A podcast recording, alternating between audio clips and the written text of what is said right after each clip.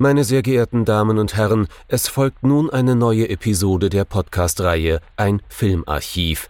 Knut Brockmann und Jochen Ecke unterhalten sich über ältere und interessante Filme für ihre Blu-ray-Sammlung. Wir wünschen gute Unterhaltung.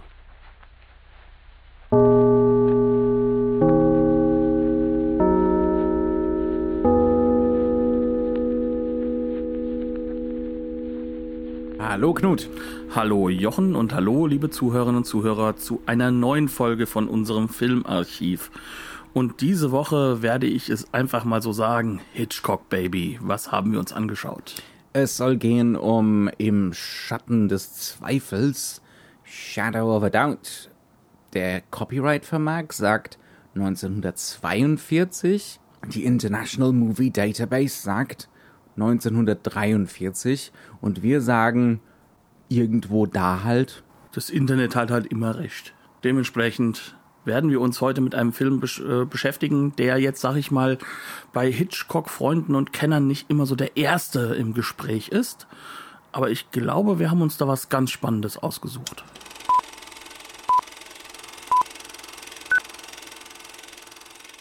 Shadow of a Doubt, im Schatten des Zweifels über den Hitchcock irgendwann mal gesagt haben soll, es sei sein Lieblingsfilm, was er aber dann vor Truffaut wieder revidierte.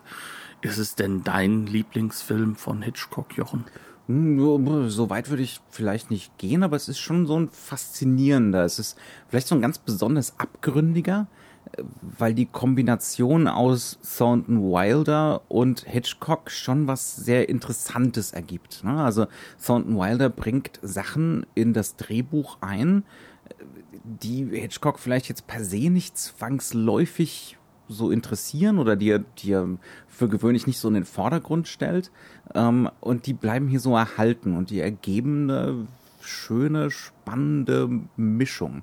Insofern ist das schon so ein bisschen so ein singulärer Film, finde ich, im, im Hitchcock-Oeuvre, ne? weil hier zum Beispiel literarische Strategien am Laufen sind, auch Strategien aus dem Theater, die so Parallelismen zum Beispiel oder Intertextualität, immer wieder Verweise auf andere Stücke, andere Romane und solche Geschichten die jetzt bei Hitchcock sonst nicht wirklich im Vordergrund stehen. Ne? Und das ist schon spannend. Und wie gesagt, er ist ganz besonders abgründig.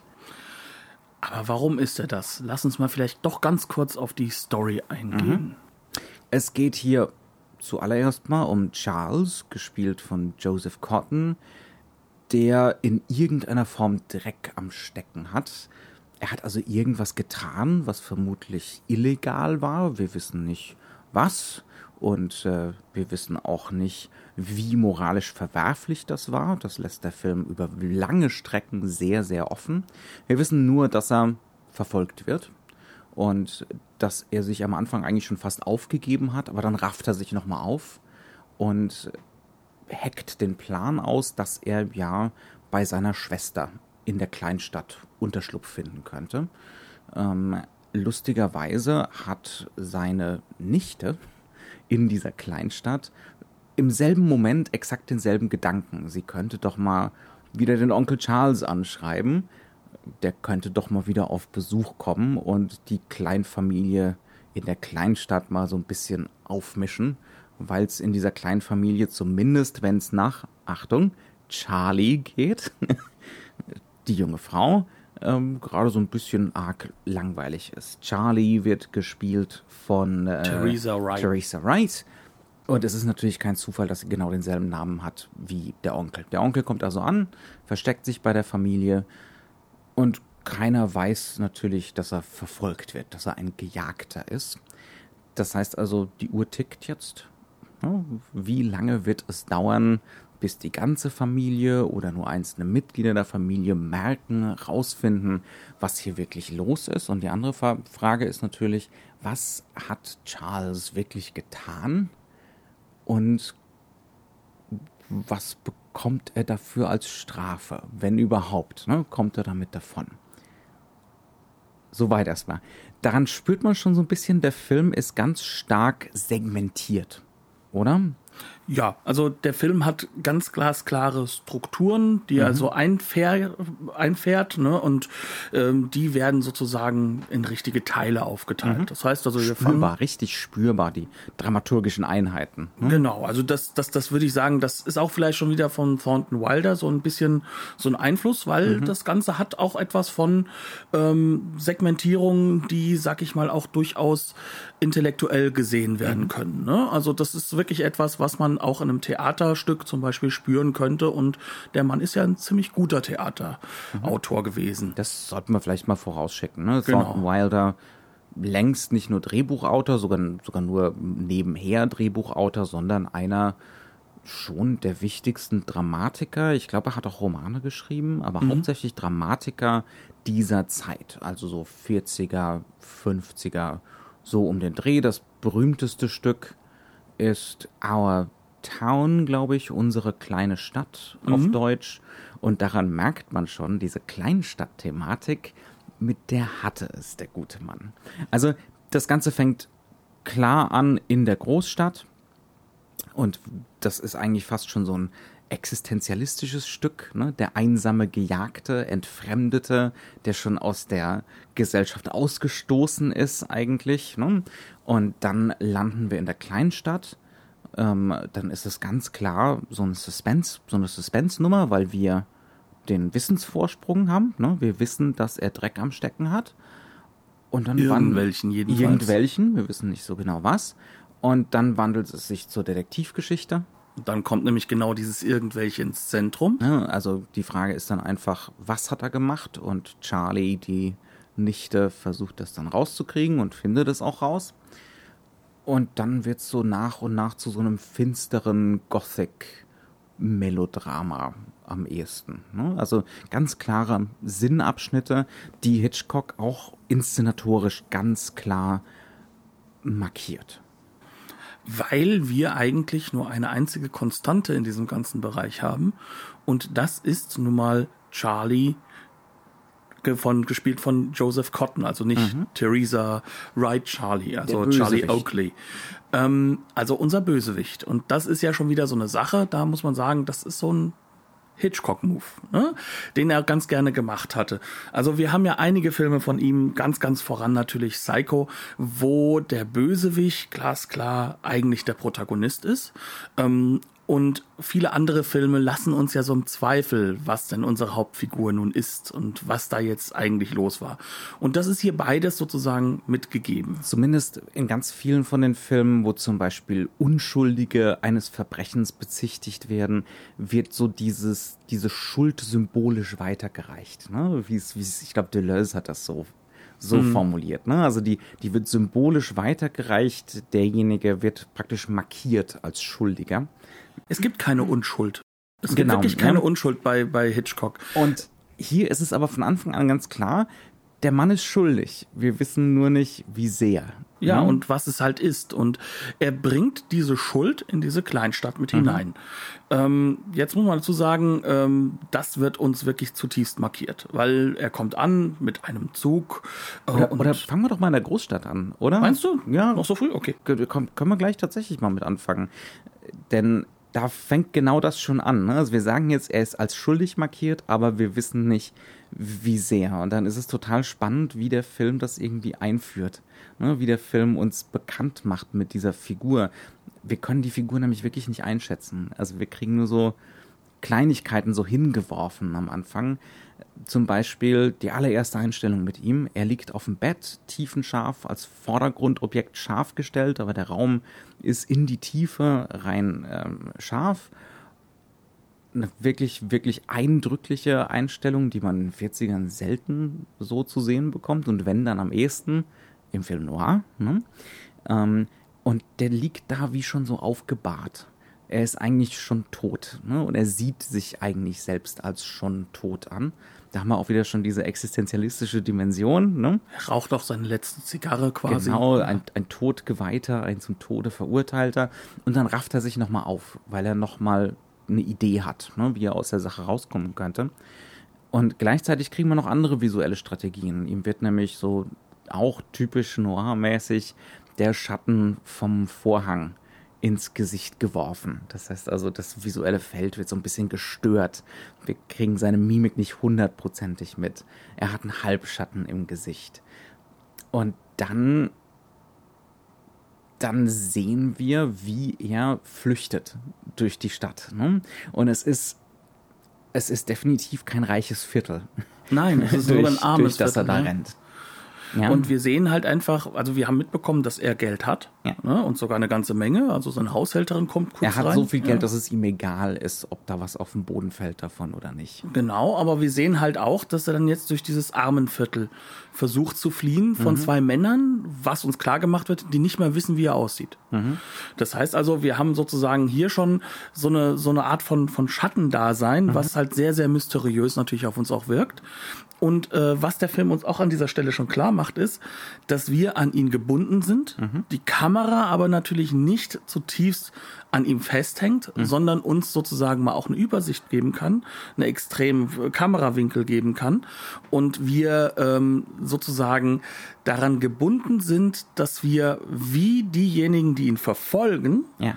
gleichzeitig gar nicht wissen, Außen wo er jetzt verschwindet. sind, genau. Wir sind außen vor. Und wir wissen nichts über ihn. Ne? Also wir haben gleichzeitig so ein bisschen die Perspektive der Jagenden und des Gejagten. Das ist so ein bisschen der Kunstgriff fast schon. Ne? Weil wir kriegen diese Aufsichten zu sehen, da, die sind ganz weit weg, richtige, totalen, extreme Aufsichten ähm, auf diese Stadtlandschaft, auf diese ärmliche, karge Stadtlandschaft. Kein Gesichtsausdruck. Nichts, was wir lesen könnten. Wenn wir ein bisschen näher dran sind und auf Augenhöhe, was kriegen wir dann zu sehen? Seinen Rücken. Ja? Ähm, das heißt also, der Mann, das wird uns auch dann so telegrafiert, stilistisch, ist undurchschaubar und er soll undurchschaubar sein für uns. Ne? Also gleichzeitig suppressiv die Erzählung, ne? Hält demonstrativ unglaublich viel zurück, aber auch sehr viel enthüllend. Ne? Also ist auch gleichzeitig ein demonstrativer Wissensvorsprung. Ja, uns wird klar gemacht, dass wir jetzt etwas wissen, was die jetzt danach eingeführten Figuren, nämlich die Familie, ähm, allen voran natürlich Charlie Newton, also die, die Nichte von äh, Joseph Cottons Figur, dass die im Kern etwas nicht wissen können. Und dass trotzdem sozusagen diese Familie einen ganz, ganz positiven Eindruck von dieser Figur hat, Ja. die uns eigentlich sehr zwielichtig eingeführt wurde. Und dieser Wissensvorsprung, könnte man jetzt sagen, ist typisch Hitchcock. Ähm, Genauso wie diese Strategie, dass wir immer an den Jagenden zum Beispiel gebunden werden und dann vielleicht Angst um die Figur Du haben. an den Gejagten? Ja, also nee, dass wir an den Jagenden visuell gebunden werden und deswegen Angst davor haben, dass der Gejagte ges Gefasst getro- wird. gefasst Ja, wird. ja, Ja, Ähm, das ist ja genau das, was wir halt haben, wenn er flieht. Ne? Die Jagenden sind bedrohlich. Ja. Genau, dass, dass wir halt sozusagen auch immer wieder dann an so eine Figur emotional gebunden werden, sozusagen selbst äh, ein wenig äh, mit dem mitleiden.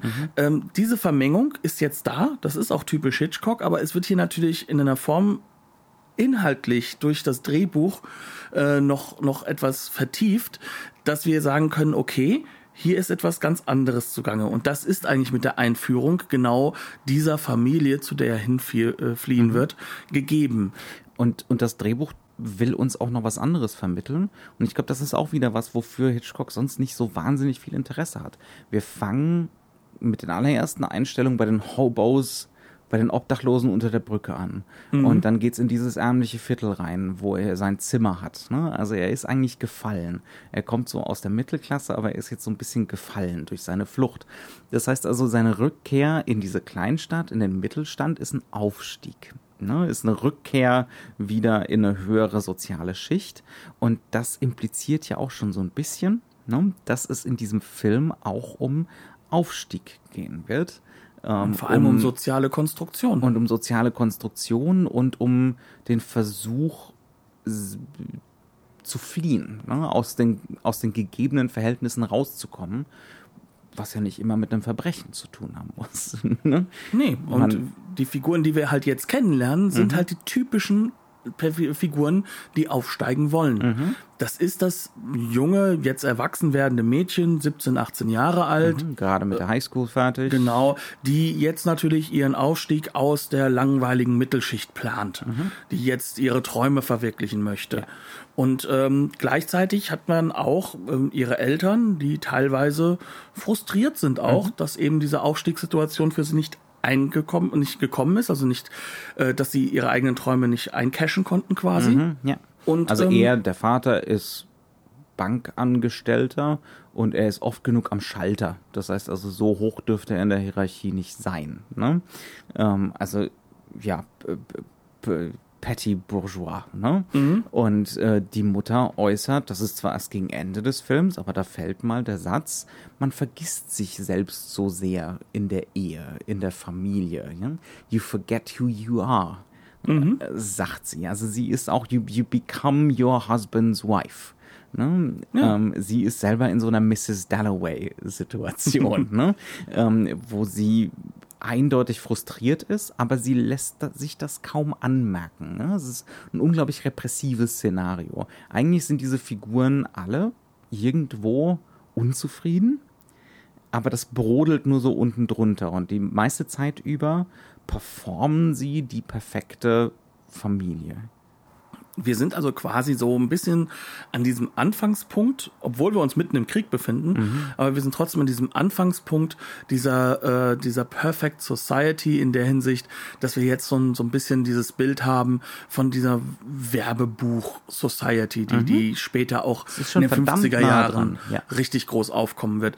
Und so ist halt auch wirklich äh, das Setting gemacht. Also wir, wir befinden uns wirklich in einem nicht ganz perfekten Haus. Es muss hier andauernd was gemacht werden an dem Haus. Andauernd muss was gemacht werden. Da stöhnen sie Die ja auch. Sofabezüge, der Sessel könnte mal neu gemacht werden. Ne? Ja, und das, das Mein Zimmer ist gar nicht so, wie ich mir das vorstelle. Also wir haben im Kern sozusagen jemanden, der, also eine Gruppe von Menschen, die zutiefst unzufrieden sind, bis vielleicht auf die kleinen Kinder, die sind einfach noch nicht so weit. Ähm, und diese Menschen wollen eigentlich aus diesem, aus diesem Mittelmäßigen raus, leben aber in einer mittelmäßigen Kleinstadt, die uns genannt wird als Stadt in der Nähe ähm, der kalifornischen Küste, also sie ist schon mittendrin in Kalifornien, die aber überall in den USA sein könnte. Es ist wirklich WASP, White Anglo-Saxon Protestants. Und zwar in jeder Hinsicht und auch genau mit diesem, ich muss verstecken, was ich wirklich bin und ich muss immer eine Performance in meiner Gemeinschaft bilden. Ja. Also zu Deutsch Stuffiness pur. Aber gleichzeitig, da sind schon auch Momente von tats also das ist ehrliche Zuneigung, die da ist, ne? Ja. in der Familie. Das ist tatsächliche Liebe. Das ist eine, das ist auf einer gewissen Ebene auch eine funktionierende Familie, die uns hier gezeigt wird. Und das perfide ist ja, ähm, Charles, also Joseph Cotton, kommt jetzt da zurück in diese Familie und die funktioniert auch für ihn. Und er funktioniert auch selber in diesem Familiengefüge. Ne? Sogar sehr, sehr gut. Also er baut wirklich sozusagen auch ähm, so, einen- so, so einen neuen Schub auf. Also dieses, das Zusammenleben wird besser. Und ähm, jetzt haben wir sozusagen diesen Kontrast aufgebaut. Wir haben den Kontrast zwischen dem, der aus, äh, der irgendwo in einer Großstadt im ärmlichsten Vierteln fliehen muss ähm, und in dieses Mittelstandsleben reinkommt, sozusagen da reinflieht, während alle anderen drumherum sozusagen entweder unzufrieden damit sind oder schon quasi ihren Ausstieg nach oben hin planen. Nämlich, Und das sind beides Figuren, die Charlie genannt werden. Und da kommen wir zu einem der wichtigen Motive des Films. Da kommen wir nämlich zu diesem Motiv, dass hier Doppelungen aufgebaut werden. Und die sind visuell ganz, ganz klar gesetzt. Wir, beide Charlies werden wir auf dem Bett kennenlernen. Beide wirken dort gefangen und wirken dort Aufgebahrt. Aufgebahrt, Fast ja. wie tot, wie eine Leiche, die da liegt, ja. Na, sie haben auch eine ähnliche Kameraeinstellung, die sie bekommen. Also nicht ganz gleich, aber fast Es gleich. ist sehr, sehr, es ist, es ist ähnlich genug, dass selbst Zuschauer, die vielleicht nicht ganz so genau hingucken oder sich für Bild nicht so sehr interessieren, das fällt auf. Ja? Und diese Doppelung wird jetzt auf der, ähm, sag ich mal, Tonebene, das heißt also im Dialog, immer stärker halt auch noch mit reingebracht, weil wir haben das, was du eben gesagt hast. Ähm, eigentlich wollen beide Charlies, dass äh, sozusagen der Onkel zurückkommt. Und sie wollen das quasi gleichzeitig. Ja. Und ähm, während die eine gerade das Telegramm wegschicken möchte, kommt das Telegramm vom anderen an. Und wir haben sozusagen hier so eine, so eine fast schon mystische Situation, die jedenfalls als mystisch interpretiert werden kann. Das ist das, das ist das magische Denken dieser Figuren selber, ne? Ganz genau. Ähm, ja. Und jetzt sind wir an der Stelle, dass wir sagen können, okay, wir haben hier also zwei Seiten einer Medaille. Und trotzdem wissen wir, dass eine dieser Medaillenseiten ziemlich dreckig ist. Mhm. Die andere aber schön und shiny. Aber die Ziele und die Gedankengänge dahinter, das wird ganz stark impliziert, sind dieselben. Ne? Wie du es schon gesagt hast, der Langeweile entkommen, äh, aufsteigen, vielleicht auch, äh, also bei, bei Charlie, also bei der Theresa Wright-Figur, ganz bestimmt sexuelle Erfahrungen machen. Ne? Ähm, und das hat von Anfang an auch ganz schön unangenehme Züge.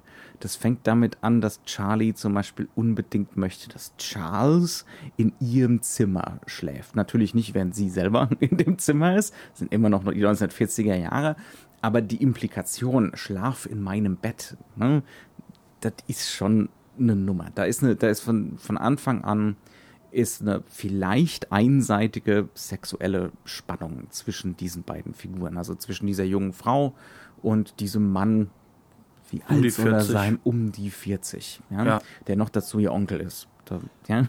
Und der das bemerkt, das wissen wir definitiv. Und der wird das, was er da bemerkt, halt auch benutzen. Und das ist halt auch so eine Sache.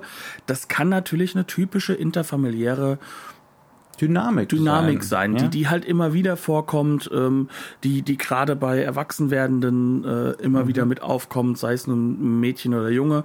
Und ähm, diese Situation weiß er auch Also fast spielerisch zu benutzen. er manipuliert sie. Ne? Also das sollte man jetzt vielleicht, ne? also er geht nicht darauf ein. Nee. Ähm, in keiner Weise. Wir reden hier also nicht von einem tatsächlichen Inzestfall. Wir reden hier nicht von tatsächlichem Missbrauch. Wir reden hier maximal von sowas wie emotionalem Missbrauch. Ne? Nicht mal das am Oder Anfang. Manipulation. Am ja. Anfang ist das Ganze noch relativ spielerisch, sondern ja. was er macht, ist im Endeffekt das, was, was äh, in vielen Familien dann vorkommen könnte. Ne? Ähm, er, er macht das mit einem gewissen Augenzwinkern, er, er weist sie genau in ihre Grenzen ein, die sie da hat, bleibt aber unglaublich positiv, bis dann die ersten Brüche aufkommen und die kommen sehr, sehr schnell auf. Aber die ersten Impressions in dem Moment, wo sie sich wieder treffen, sind eigentlich die von einer ganz man will nicht sagen gesunden, aber normalen familiären es ist, es ist Situation. Herzlich, es ist fürsorglich, es ist eigentlich noch einigermaßen verantwortungsvoll, ne? ähm, wie er da in diese Familie reinkommt. Und uns wird auch vermittelt, ähm, dass er durchaus Ähnlichkeiten mit diesen Kindern hatte. Ne? Es wird dann von der Mutter irgendwann mal gesagt, dass er zum Beispiel genauso wie Anne, das ist die jüngere Schwester von beiden, ständig mit Büchern da saß als Kind und so. Ne? Also uns wird von Seiten von Thornton Wilder und natürlich von Seiten von Hitchcock wird alles getan, um uns zu vermitteln, das ist jetzt nicht nur so ein Gothic-Villain hier, das ist ein Mitglied dieser Familie. Mit Und Geschichte. Mit Geschichte, mit ähnlich, also der ist genauso wie die, ne? Der hat nur irgendwann mal eine andere Abzweigung genommen, ja, aber das wird in aller Deutlichkeit klar gemacht, es geht eigentlich darum, auch bei dieser Doppelung Charlie Charles, dass das Publikum sich dem nicht entziehen kann, dass ne, das Kleinstadtpublikum, das gerade im Kino sitzt, im Kleinstadtkino, das gerade den Krieg vergessen will eigentlich, Ganz- dass er was Positives haben möchte für sich. genau, und das wird jetzt gerade konfrontiert damit, dass sie eventuell Ähnlichkeiten mit diesem gerissenen Verbrecher haben. Wobei noch immer nicht klar ist, was für ein Verbrecher Mhm. ist er eigentlich. Aber was Hitchcock macht ist, er gibt uns immer wieder kleine Schlaglichter-Hinweise. Mhm. Er macht das mit kleinen Dingen, wie zum Beispiel, dass ähm, innerhalb von kürzester Zeit ähm, Charles mehrfach sehr, sehr komisch reagiert. Einmal, weil eine Melodie im Hinterkopf irgendwo ähm, bei der Familie sich sozusagen immer wieder Bahn bricht und sie summen ein Das Lied Familienleitmotiv. Sozusagen, ähm, wo er bewusst verhindern möchte, dass sie wissen, welcher Song das ist, welches Lied das ist. Ähm, wird später auch erklärt, warum. Ähm, dann haben wir die Geschenke, die alle sehr herzlich sind, übrigens, wirklich alle. Und äh, bei denen dann äh, Also- Charlie Onkel Charles bringt Geschenke mit. Ne? wie sich das gehört. Ne, das ist das ist ein typisches. Ich komme nach langer Zeit von Reise zurück in die Familie, kann man sagen. Und es ist von Anfang an klar gemacht, dass er auch Geld hat. Also dass er eigentlich den Schritt nach oben gemacht hat. Und er bringt wirklich dann einen ganzen Haufen an Geschenken mit, die wir sehr positiv sehen können. Er bringt äh, Bilder von den Eltern mit, die er seiner Schwester schenkt. Ähm, er bringt ähm, wirklich schöne Sachen auch für den Vater mit, eine Armbanduhr, was er noch gar nicht hatte, was auch was Besonderes ist zu dieser Zeit. Und er hat für Charlie einen kleinen Ring. Oder auch gar nicht mal so kleinen Ring, sondern recht popösen. Nur der ist dann innen drin graviert. Und als er bemerkt, dass der innen drin graviert ist, das wusste er wohl nicht, versucht er ihn wieder Charlie wegzunehmen. Das heißt also, hier bekommen wir solche Schlaglichter, ähm, die immer klarer machen, da ist noch was. Und es muss aktuell sein, mhm. weil er nämlich plötzlich auch verhindern möchte, dass gewisse Sachen in der Zeitung gelesen werden. Das heißt also, in dieses Pseudo-Idyll das zu diesem Zeitpunkt auch noch gar nicht so negativ wirkt, wo, wo eigentlich auch viel mehr ähm, Potenzial dafür da ist, sich zu identifizieren. Es ist sogar ein gewisses Potenzial da, sich auf positive Art und Weise zu langweilen. Genau, ja. So, so harmonisch und bilderbuchig ist das zu dem Zeitpunkt noch. Aber dann brechen immer wieder solche kleinen Bilder rein. Mhm. Aber noch bemerken nur wir das, weil natürlich die Kamera eine eigene Aktion mitmacht, weil mhm. sie ein eigener Akteur ist. Das, was Hitchcock typisch ist. Wir sind ja hier schließlich bei Hitchcock. Ne? Und damit ist er ja auch 1943 weiterhin ähm, seiner Zeit mega voraus. Mhm. Die Kamera ist nicht so zurückhaltend, nicht so utilitaristisch wie in anderen Filmen, sondern sie versucht dich auf Dinge zu stoßen. Sie zoomt nicht ran, aber sie geht heran. Mhm. Sie sie geht sozusagen immer wieder mal, ohne dass eine Figur sich bewegt, in Bewegung selbst, um neue Konstruktionen von, von Mise en scène zu schaffen. Das ist, ganz, also es ist auch zu diesem Zeitpunkt, also die Kamera wird immer abenteuerlustiger, je weiter der Film voranschreitet ne? und je mehr äh, Genre-Elemente aus Gothic und Film Noir und Expressionismus da reinkommen. Der übrigens damals noch nicht Film Noir heißt, sondern einfach nur Expressionismus-Elemente sind. Mhm. Ähm, aber wie du es schon sagst, es gibt dann ganz oft schon zu Beginn so Rekonfigurationsmoves. Das muss man vielleicht ein bisschen erklären. Für gewöhnlich hat Kameraarbeit im klassischen Hollywood, und das ist noch klassisches Hollywood hier, ähm, das ist mittendrin. Ja, wir sind mittendrin, hat motiviert zu sein. Das heißt, wenn ein Schwenk einsetzt, dann, weil eine Figur sich bewegt und wir schwenken mit der Figur mit, zum Beispiel. Oder wir folgen zumindest einem Ball oder einem Tier oder einem anderen ne, Aufmerksamkeitszentrum, ähm, auf das wir jetzt so hingewiesen werden mit dem Schwenk. Das findet hier oft nicht statt, sondern die Kamera bewegt sich unmotiviert in eine neue Konfiguration rein, weil uns die Erzählung oder der Film auf was anderes hinweisen will. Ne? Weil der Film unsere Blicke lenken will. Und das macht er auf dann eine ziemlich ostentative Art und Weise. Man kann natürlich heute schwer einschätzen, wie das für ein Publikum damals war, aber es muss ungewöhnlich sein. Also ich kann mich erinnern, selbst noch in den 60ern gab es Regisseure, die gesagt haben, zum Beispiel Ronald Neame, das ist so ein gestandener britischer Regisseur, ja, was diese ganzen neuen Wellen da machen, einfach in Kamerabewegungen reinschneiden oder unmotiviert schwenken, sowas gab es bei ihm damals nicht. ja. ja, also das sind wirklich so eher Regeln und Hitchcock verstößt gegen die hier gnadenlos, weil er ja die Kamera unabhängig sieht und weil die Kamera in sich eine Motivation hat. Also mhm. sozusagen durch den Regisseur und durch das, was der Regisseur ja. darstellen möchte. Ja. Und das unterscheidet ihn natürlich von seinen Peers zu dieser Zeitpunkt mhm. extrem. Und wir müssen halt also sehen, ähm, wir sind zwei Jahre nach Citizen Kane. Mhm. Orson Welles ist der junge Wilde gerade. Mhm. Und eigentlich ist Alfred Hitchcock der gestandene, ähm, mitten in seiner Karriere stehende Mann, der jetzt, sag ich mal, schon sich so fest eingefahren haben müsste. Ja. Aber sie teilen unglaublich viele Strategien.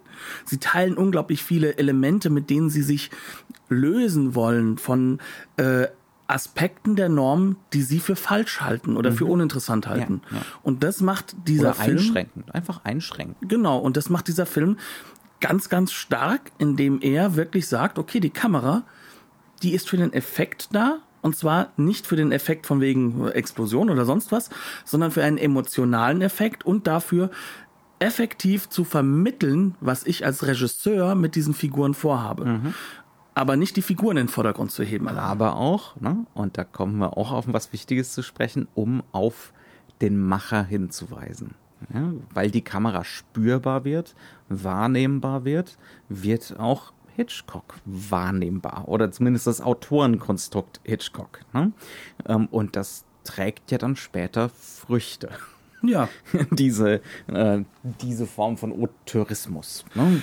Also wir müssen sagen, zu diesem Zeitpunkt ist Hitchcock so einer, ja, der bringt halt Geld ins, in die Kassen. Mhm. Ne? Das ist so einer, ähm, der wird nicht groß positiv wahrgenommen, sondern ganz im Gegenteil, viele, in, viele Kritiker finden das, was der Mann macht, geschmacklos, mhm. billig, primitiv, weil effekthaft.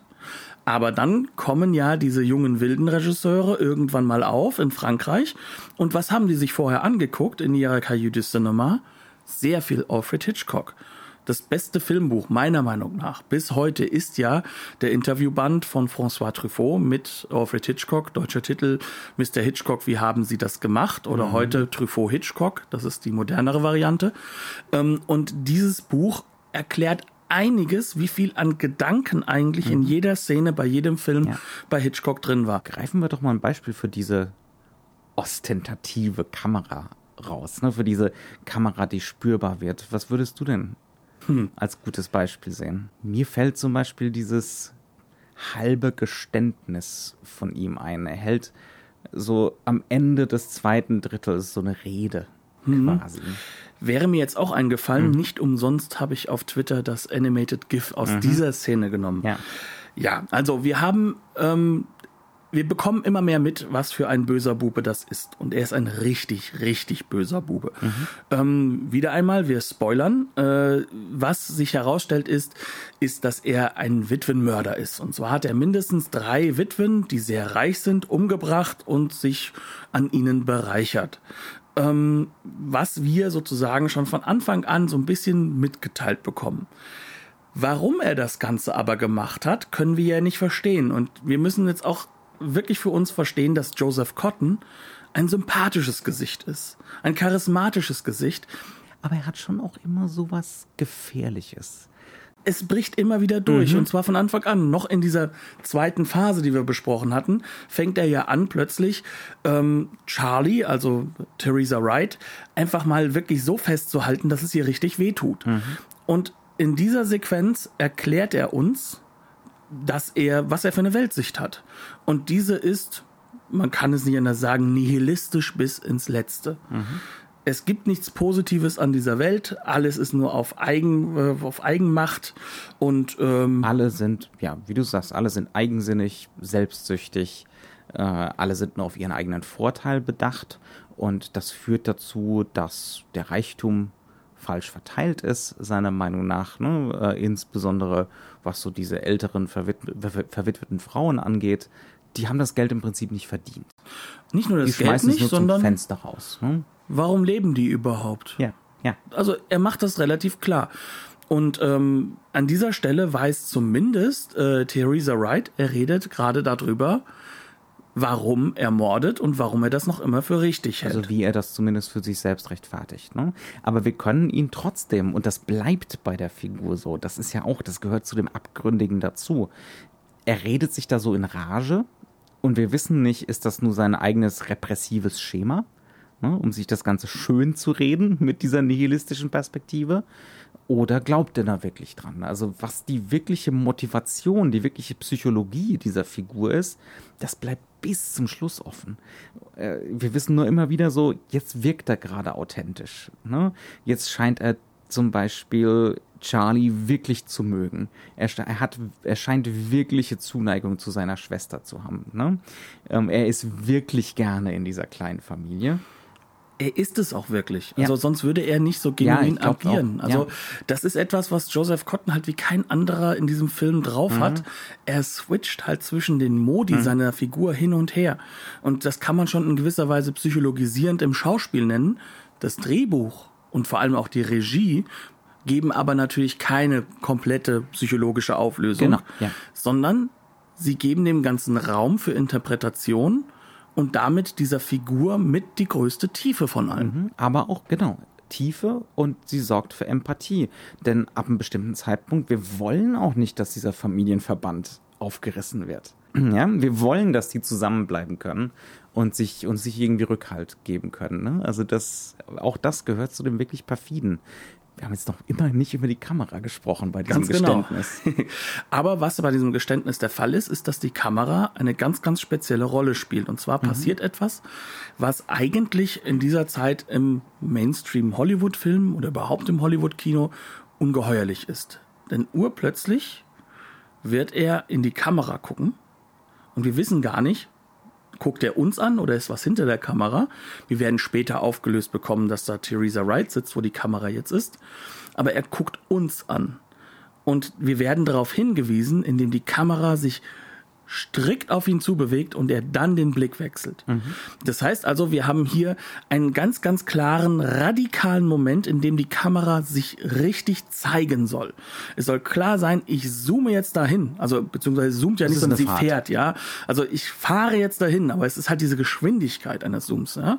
Und dann guckt er zu uns, zu uns sozusagen rüber. Er guckt aus der Kinoleinwand runter zu uns und sagt dann seine zentralen Thesen. Ja? Und das macht uns natürlich nicht nur Aufmerksamkeit darauf, dass wir als Publikum existieren, sondern es macht uns auch aufmerksam darauf, dass Joseph Cotton uns als seine, ja kann man schon sagen, Komplizen sieht. Oder uns als seine Komplizen gewinnen will. Etwas, was der Film die ganze Zeit auf der Handlungsebene, aber halt auch visuell machen will. Und hier wird glasklar gezeigt, hier ist eine Kamera. Hier ist ein Blick, der dich als Publikum mit einschließt. Ich weiß, da ist ein Publikum. Und das weiß mein Schauspieler auch. Für die Zeit unglaublich. Ja. Es ist im Prinzip so eine Variation auf so eine äh, so ein Aside oder eine Soliloquy im Theater. Ne? Ähm, diese Komplizenschaft, die zum Beispiel die Bösewichte bei Shakespeare gerne schaffen. Ne? Ähm, aber eben durch die Technik, durch die Materialität des Films äh, wird da was gänzlich anderes draus, was, was völlig eigenes draus. Ne? Aber es ist auf jeden Fall ein ungeheurer Bruch, ein ungeheurer Bruch der erzählerischen Normen. Ja. Und es ist natürlich ein Zeichen dafür, hier, ich weiß, wo ich die Knöpfe bei dir drücken muss. Ja. Das ist dann wiederum das, wo Hitchcock als als sag ich mal als Entität oder als als als als Autorenfigur natürlich sehr sehr stark in Mit Vordergrund anderen Worten, als Publikum muss man einen gewissen gesunden Masochismus mitbringen, ja, weil man eben dann ab einem bestimmten Zeitpunkt weiß, bei Hitchcock werde ich manipuliert und es geht um den Genuss an der Manipulation. Ne? Und auf einer gewissen Weise nimmt er damit sein Publikum auch enorm ernst. Ja, ja. Jetzt haben wir sozusagen hier mal so ein bisschen diese, diese Kameraarbeit und dadurch halt auch natürlich diese Komplizenschaft mit dem Bösewicht in den Vordergrund gehoben. Ähm, was ist aber denn das perfide an dem Film? Das perfide ist, dass wir gleichzeitig auch mit äh, Charlie 2, also mit Theresa Wright, eine hohe Identifikation aufbauen.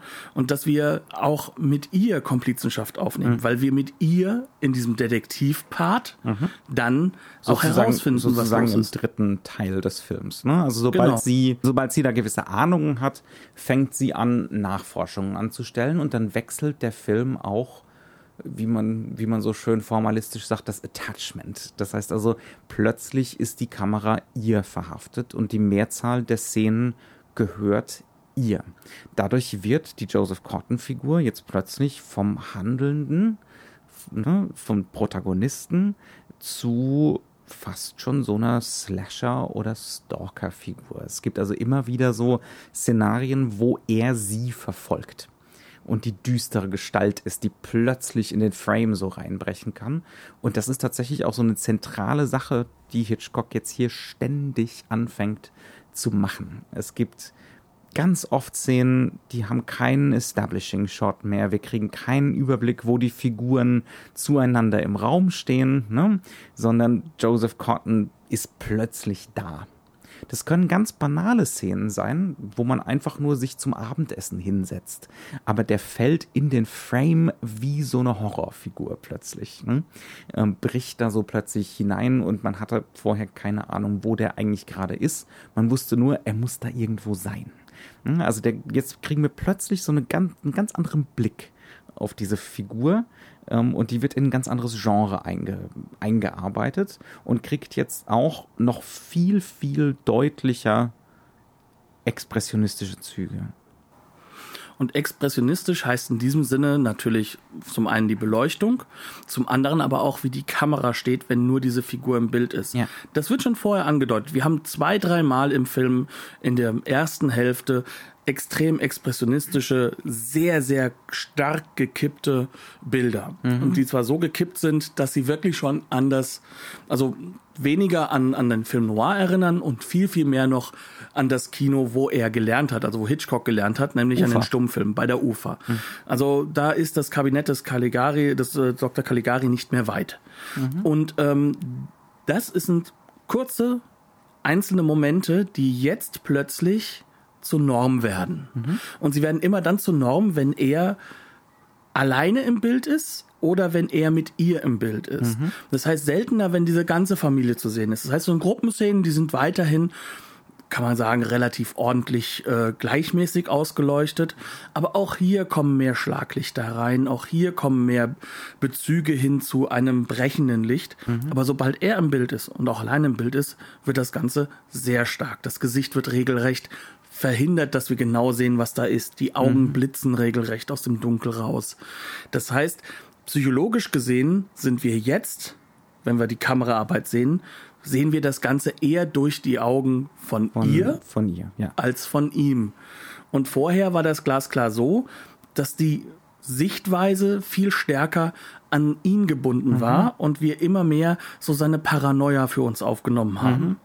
Also das hängt zum einen mit, einer, mit einem Subplot zusammen, wo eine Gruppe Polizisten ähm, als ja, sie behaupten, dass sie die normale amerikanische Familie porträtieren wollen, sozusagen als Soziologen kurz reinkommen wollen, ähm, wo er merkt, dass die versuchen zu fotografieren, wo er immer mehr Angst hat und wo wir denen auch nicht trauen, denn in diesem Film geht es natürlich auch darum, dass jemand in diese Familie und diese Familienidylle, die performant ist, also die, die nicht echt ist, sondern mhm. was eine reine Performance ist, wo sie rein, wo sie sozusagen reinkommen von außen. Ne? Und jetzt haben wir sozusagen diesen anderen Blick, wo plötzlich genau diese Leute so eher wie die Retter dargestellt werden und eher das Düstere ist, mhm. was sozusagen reingegangen ist in diese Idylle. Genau, also es gibt diese ständigen Reformulierungen, ja, wo alles sich auf links dreht ne, im Film. Also wo, wo, wo ständig, wo, wo Leute die Fraktionen wechseln, äh, die Zugehörigkeit wechseln, wir müssen unsere moralische Einschätzung der Situation ändern. Ähm, und dafür, für diese Idee findet Hitchcock immer wieder Motive, die er gern wiederholt. Ne, für diese Wechsel, ähm, für diese Schwellenmomente sozusagen. Also es gibt eine Kamerabewegung, die im Film bestimmt vier oder fünfmal wiederholt wird. Und das ist ein Moment, wo die Kamera sich verselbstständigt und die Schwelle des Hauses übertritt. Manchmal fährt sie dann sogar noch mit einer Figur die Treppe hoch. Übrigens sind Treppen auch so Schwellenaspekte. Ja. Das nach oben, das nach unten, auch das sind ja Wechsel, mhm. sag ich mal, in der Norm. Auch das sind sozusagen Schwellenwechsel, die als solche ausgestellt werden. Mhm.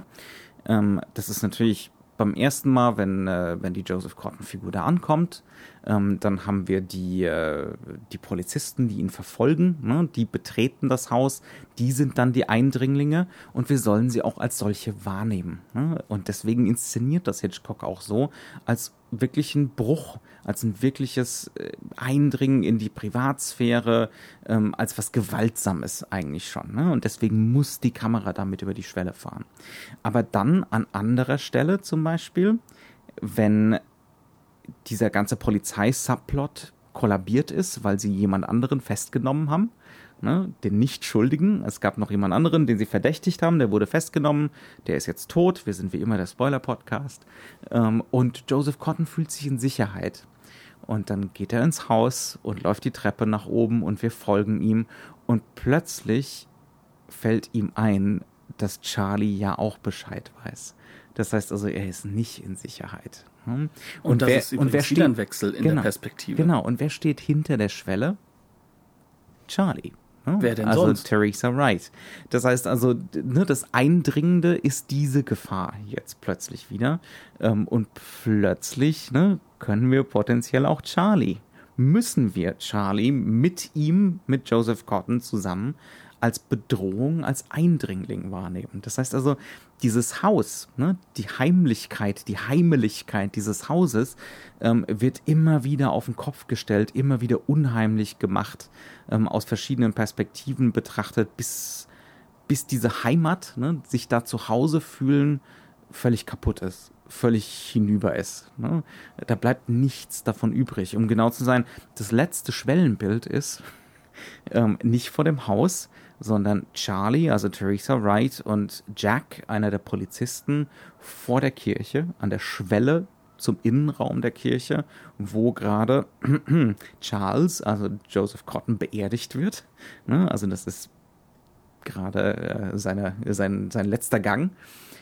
Aber sie gehen nicht da rein. Sie sind außen vor. Ne? Ähm, sie sind jetzt sozusagen aus der Gesellschaft fast schon ausgeschlossen weil sie zu viel wissen und zu viel gesehen haben. Ne? Ja, weil eigentlich ähm, Charlie Oakley, also wie gesagt, der jo Joseph Cotton, der wird als quasi Ehrenbürger, als als besonders mhm. guter Bürger beerdigt. Mhm. Aber die beiden wissen natürlich ganz glasklar, dass das, das ist der Widow-Murder. Völliger Käse ist, ja. Das heißt also. Widow-Murderer, so. Wir werden immer wieder hin und her geschmissen je nachdem, wo unsere Loyalität gerade liegt, mit wem wir gerade mitfühlen, ja, wen wir zumindest verstehen und selbst diese mörderische Joseph Cotton-Figur verstehen wir bis zum Schluss, zum gewissen Grad in ihrer Logik, ne, müssen wir zu einem gewissen Grad verstehen. Ähm, wir waren also immer hin und her geworfen und sollen so verwirrt wie möglich zurückgelassen werden, moralisch verwirrt, destabilisiert. Vor allem deswegen destabilisiert, weil das eigentliche Opfer von, von Hitchcock in diesem Film und mhm. definitiv halt auch das Opfer von Thornton Wilder, mhm. das ist eigentlich das Kleinbürgertum. Ja. Es geht nicht darum, dass dieses, äh, dass, dass hier ein Mörder, Mörder unter, mhm. Mörderer unterwegs ist, sondern es geht ganz klar darum, dass wir es hier mit einem ja, mit, mit einer Fassade zu tun haben, mhm. die unglaublich gefährlich ist, die ganz negativ ist, aus der jeder ausbrechen will, wo jeder dem anderen irgendwo auch was ja, neidet. Jeder weiß, dass diese bürgerliche Fassade ihm oder ihr eigentlich schadet. Aber, aber, die, aber jeder spielt weiter mit. Ja. Und vor allem, sie spielen auch mit, wenn sie wissen, dass unter ihnen ein ganz, ganz gefährlicher ist. Mhm. Denn viel schlimmer, als dass ein Mörder irgendwann äh, gefasst wird, ist es, was er denn der Familie und dem Ruf der Familie mhm. und auch den Emotionen, die noch da sind in der Familie, antun könnte. Mhm. Ja. Im Kern können Joseph Cotton nur deswegen mit allen anderen spielen, weil er genau weiß, dass seine ältere Schwester es nicht ertragen wird, wenn er sozusagen ausgestellt wird als das, das was ist, er ist. Ja. Und er weiß ganz genau, dass die Liebe zu der Mutter mhm. von Charlie dazu führen wird, dass sie unter Druck ist. Mhm. Und das ist etwas, was im Endeffekt seine Bösartigkeit weniger in dem Charakter von Joseph Cotton hat, sondern mehr in dem, warum kann das überhaupt so weit kommen? Ja, ja, genau. Das Bösartige ist eigentlich diese bürgerliche Struktur ne? und diese Idee von gutem Ruf ähm, und von ja, Familie, ne, in, in diesem Sinne. Ja, das ist das Schreckliche eigentlich. Ne? Und das da, eigentliche Druckmittel. Ne? Genau. Und da ist ja plötzlich Hitchcock wieder eher auf der Seite von Charlie Oakley. Das heißt mhm. also, dieser Nihilismus wird von ihm bis zum gewissen Punkt getragen ja. und auch an uns herangetragen. Ja, äh, er, er, demonstriert uns ja auch, also da muss man wirklich nur eins und eins zusammenzählen. Äh, Charles, also Joseph Cotton, bringt tatsächlich Leute um und macht das wohl auch so subtil, dass er eine ganze Weile damit davon gekommen ist. Aber die guten Bürger, die sich noch nie was haben zu Schulden kommen lassen, die lesen True Crime Magazine und reden die ganze Zeit von nichts anderem. Also zumindest der Vater und sein Kumpel Herb. Fantastisch gespielt übrigens. Von Hume Cronin, ja. Ähm, einer von den großen Nebendarstellern ähm, und, oder Charakterdarstellern. Die reden von nichts anderem als dem perfekten Mord. Ne? Äh, und wie man das denn so anstellen könnte. Ja, also also, diese, dieser wohlige Schauer aus der Norm auszubrechen, ist mhm. ganz, ganz, ganz enorm wichtig ja. für diese Menschen. Ja, und für Hitchcock. Das und war ja schon immer ein ganz zentrales Thema. Ne? Genau. Ja. Deswegen ist auch keiner unschuldig. Ja. Niemals bei Hitchcock. Ja. Dementsprechend würde ich sagen, sind wir jetzt an einem Punkt angelangt, wo wir die Konstruktion zumindest durchhaben. Ja. Aber ich würde trotzdem noch ganz gerne eigentlich ein bisschen über das Hitchcock-artige äh, sozusagen so ein bisschen reden. Ähm, weil grundsätzlich dieser Film ja so, du hast ja schon gesagt, relativ singulär steht. So ähnlich wie übrigens für diejenigen, Also- die, die weniger, also die, die etwas die größeren Filme kennen, wie Psycho auch so sehr deutlich aus dem Öl Zum Beispiel in hinausführt. seinem Klassenbewusstsein ne? und Ja. in seiner Insistenz auf Bürgerlichkeit. Gut, das kommt immer mal wieder vor, ne? aber diese ganze Kleinstadtsache, das steht doch ziemlich für sich. Ja, auf der Hitchcock. anderen Seite sind andere Sachen wie die Paranoia vor der Polizei, Mhm. das genau diese Schwellengeschichte, dieses Eindringende, Mhm. das ist etwas, was bei ihm ja auch immer wieder sehr stark drin ist. Ja. Auch natürlich ähm, die die ganze Thematik rund um äh, äh, unterdrückte Sexualität ist natürlich ein ganz Mhm. ganz wichtiges Element. Aber was mich halt eben auch begeistert hat, ist natürlich und da ist Psycho vielleicht wirklich der ähnlichste Film, Ja. diese unglaublich erwachsene und interessante Frauenfigur, Mhm. die mit einem bösen Protagonisten gecornert wird. Mhm.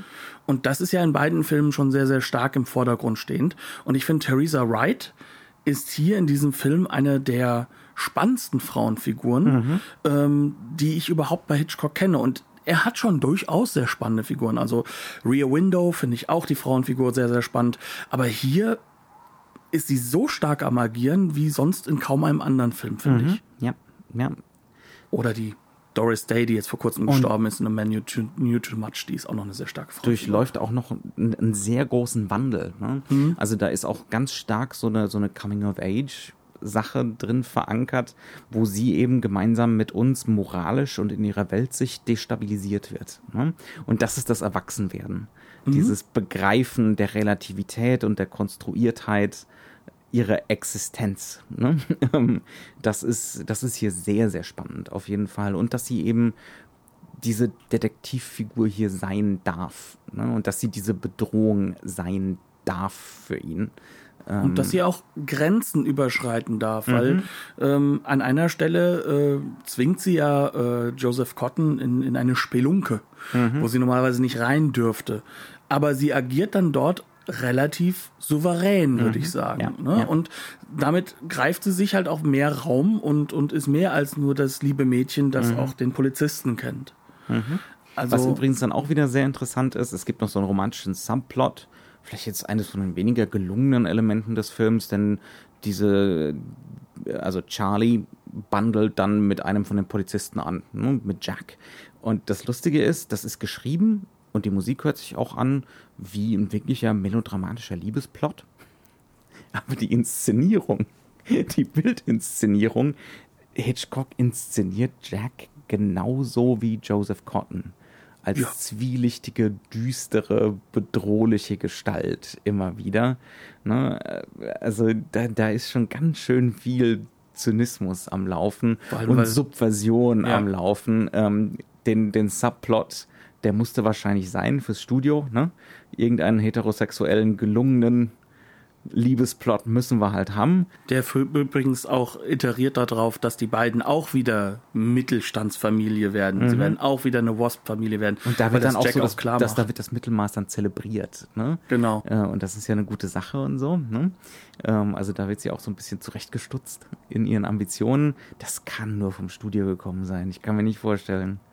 Das ist so relativ ähnlich zu ähm, der Situation mit der Musik allgemein. Mhm. Also äh, Dimitri Tjomkin ist natürlich ein fantastischer äh, äh, Komponist, Einer von den großen. ist einer von den ganz, ganz großen. Klar. aber dieser übertrieben melodramatische, unglaublich äh, romantische und, und übertriebene, ja, ich sag's zweimal schon übertrieben, Teilweise sogar mit Mickey Mousing. Ja, Mickey so. Mousing unterlegte äh, Soundtrack, der passt so gar nicht zu diesen extrem modernen Elementen, Mhm. die dieser Film sonst hat, weil ähm, dieser ganze Effekt, warum diese Kleinfamilie so funktioniert, darüber haben wir noch gar nicht geredet. Ja. Das ist on Location gedreht. Ja, ja. 1943. Mhm. Also wirklich in einer Kleinstadt, wirklich in einem Haus, nicht im Studio, nicht unter vollkommen kontrollierten Bedingungen. Ja? Und darauf wird sozusagen sehr stark gesetzt. Wir sollen halt auch das fühlbar haben. Das Mhm. ist das Haus, in dem ich auch wohnen könnte. also 1943. Mhm. Und ähm, dann kommt diese schmonzettige Musik drauf, ähm, die auch für Dimitri Tjomkin nicht unbedingt immer typisch ist, mhm. sondern der kann auch ganz, ganz anders. Und es wirkt einfach nicht so richtig passend. Ja. Wobei ich da auch sagen muss, dass, dass das häufiger mal war. Also, äh, dass das gerade bei Hitchcock so ein Thema war, wo, wo die Filme wirklich, also mein Bruder hat es schon gesagt, schlecht altern. Ja, ne? ja, vielleicht, ja, ja. Und das, das zeigt sich, glaube ich, ganz, ganz stark an solchen Elementen und da merkt man einfach auch die Producer im Hintergrund. Mhm. Auch Hitchcock hat nicht ganz frei agieren können. Jedenfalls jetzt noch nicht. Mhm. Nicht in Hollywood. Ja, ja, er ist hier noch nicht sein eigener Produzent. Ne? Ja, das hat natürlich, das hat natürlich Folgen. Ja. Ich finde auch, dass der Film, du hast, du hast eben Psycho genannt, der Film hat auch in seiner enormen dramaturgischen Brüchigkeit in diesen heftigen Wechseln, ne, Attachment-Wechseln, Genre-Wechseln, hat er sehr große Ähnlichkeiten mit Psycho. Ne? Und in der Abgründigkeit dieses, dieses schlimmen Protagonisten. Ne? Und auch mit der Lust daran, ähm, uns äh, mit so einer Figur zu verbinden, aber auch gleichzeitig zu erklären, wie diese Figur, dass diese Figur halt auch, auch Tiefen hat. Mhm. Ne? Und das ist ja etwas, was, glaube ich, bei Psycho das Publikum am meisten geschockt hat, dass, dass da eine Rückgebundenheit ist. Ja. Und ähm, also neben, dass natürlich die große Hauptdarstellerin gestorben ist. Aber das sind so alles Elemente, die in, im Schatten des Zweifels auch sehr, sehr stark in den Vordergrund kommen und wo man einfach merkt, dieser Film ist herausragend vorbereitet und der ist Punkt für Punkt perfekt schon im Kopf vorinszeniert worden. Mhm. Und das ist natürlich das, was Hitchcock wie Auch kein anderer gemacht hat. Absolut, ja, ja. Bis zu dem Punkt, wo er ja meinte, es gibt nichts Langweiligeres, als den Film selbst zu drehen. Hm? Genau. Wir sind durch, wir sind durch. Wir wollen unter der Stunde bleiben. Wir haben einfach nur die Blu-ray von Universal gesehen. Es gibt gar keine bessere. Es gibt nichts Besseres, aber das ist ein ordentliches Remaster, das ist schon ein paar Jahre alt, ist klar. Ähm, aber da kann man eigentlich nicht viel motzen. Ist jetzt, ja.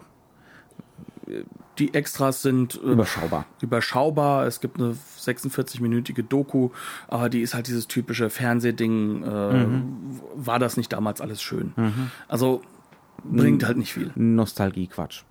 Genau. Sagen wir mal ehrlich. Ja? Das echte Extra Aber ist und bleibt das Buch von François Truffaut. Ich kann es nur wiederholen. Mhm. Ähm, ja, und damit sind wir durch. Wie ja. immer, bleibt uns gewogen. Äh, tretet mit uns in Kontakt, wenn ihr euch beflissen fühlt oder angespornt fühlt oder uns äh, der Lügen strafen wollt. und ansonsten können wir nur sagen: Dankeschön fürs Zuhören und bleibt uns doch bitte gewogen bis zur nächsten Woche. Tschüss.